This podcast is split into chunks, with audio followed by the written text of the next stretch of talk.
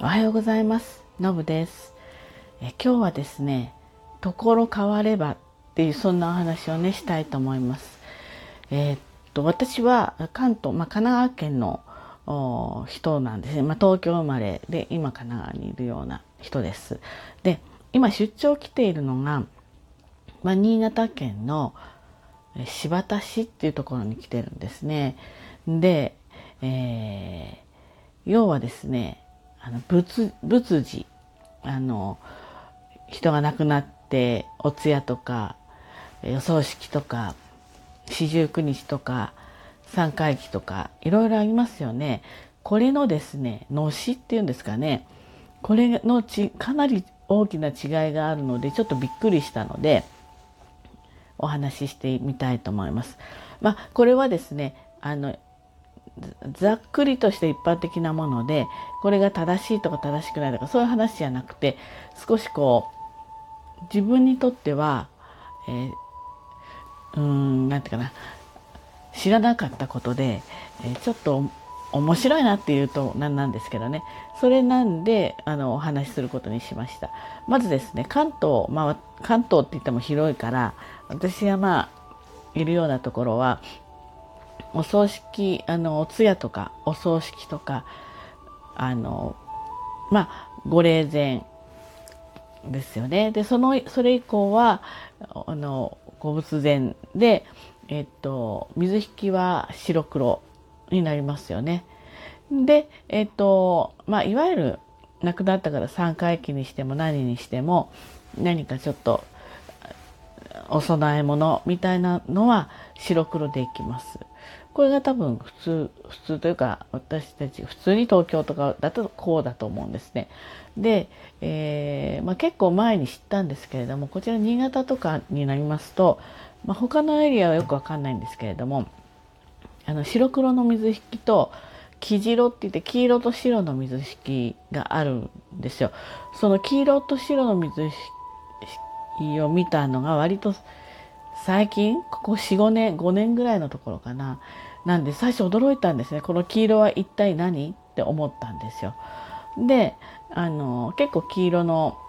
水引きを使うんですね。でねまあその新潟とか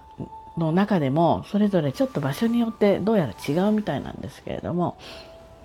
この、えっと、新発田市はですねあの白と黒のいわゆる白黒の水引ってちょっとこう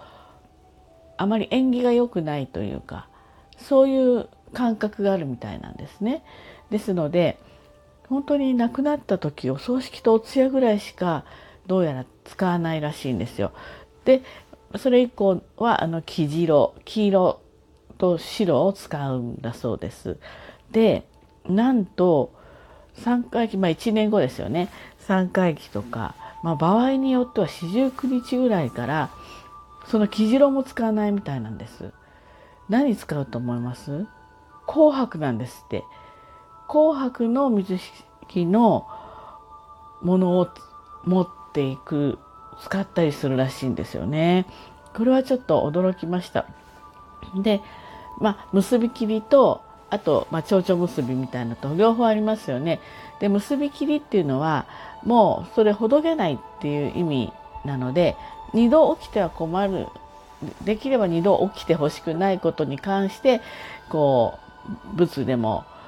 例えばご祝儀でも使うわけなので結婚式なんかも結び切りだったりあの人が亡くなった時紅白の、まあ、結び切りみたいになる。で例えば新築とか祝いとかなんていうの？昇進だとかそういったものはあのまた次を起きるのいいことじゃないですか。それなんで蝶々結びの方ほどいてまたつけられるっていう意味で蝶々結びの方を使うんですね。でその一周期とかあ三三回忌とかそういった先々のえっとまあそういった仏事のちょっと日が経ってるものに関しては紅白のしかも蝶々結びの方を使うらしいんですよ。これね、ちょっと結構びっくりしましたね。で、こういうふうに、あの、まあ、こう風習というか、習慣の違いがある。でこれねその土地の人はみんな知ってるからいいんですよ。ですけれども例えば例えば東京の人があの新潟の方に3回忌でちょっとこれお供えしてくださいって言って白黒ののしにしてしまうとえって思うらしいんですよね。なんかこう意味嫌うような感じのところがあるらしいんですよ。で逆もありますよね。例えば新発田市の人が、え東京の方にあのまあねあの1年経ってちょっとこれご仏前の方にお供えしてくださいっていう時に紅白を送っちゃうわけですよね。そうするとこちらはぎょっとするわけですよ。ですのであのこれすごいあの大事なところは、まあ、調べるっていうことも大事なんだけれども地域によって、えーと、そういった習慣が違うっていうふうにあらかじめ思ってた方がいいと思うんですよね。じゃないとあらあの方ちょっと非常識だわみたいなことになっちゃうじゃないですか。せっかくこう思いを込めて送ってくれてるものに対してなんかちょっとこう違った形で伝わってしまうってすごいもったいないと思うんですよね。で調べるのとかその現地の方に聞くのはいいんだけどまた送る相手にあの水おのしどうしたらいいですかねってそれなかなか聞きにくいじゃないですか。で例えば新潟県の中でも地域によって結構違うらしいんですね。それはあのこちらの人が言ってたんですけれどもどこそこだとこうだけどどこそこだと結構早めから紅白使っちゃうなってっていうようなことを言ってました。ですのであの本当にその土地の、うんまあ、正しい要するにそこに住んでる方たちが感覚的にぴったりとはまる形で物を送るとかってとても難しいと思うんですよね感覚の問題だから。なのでまあ基本的にあれですねあのその土地土地によってそういったのしとかのあの形が違うと。あとなんかねあのタイトルありますよね「志」とか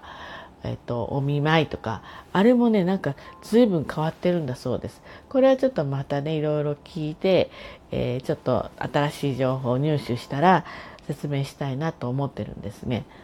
ということでねあの同じエリア内でそういったもののやりやり取りがある場合はあんまり気にしなくていいんですけれどもちょっとこう場所が違うところの方に、えー、とやり取りをする場合ものをお送りしたりする場合はいや結構違うことがあるんだっていうのを知っといた方がこちらもまあ軽率にしないし、えーと、受け取る側も何て言うんですかねすっと受け入れられないちょっとこう違和感を感じるようなこともあると思うんだけれども他者が違うってことさえ分かってればこれはこちらの地域の方はこういう時期の時にはこういうもので皆さんお出ししてるのねっていうふうに思えればねちょっとこうイラッとすることも少ないと思うのでなんかそういうお互いにこう共有しておくというか、うん、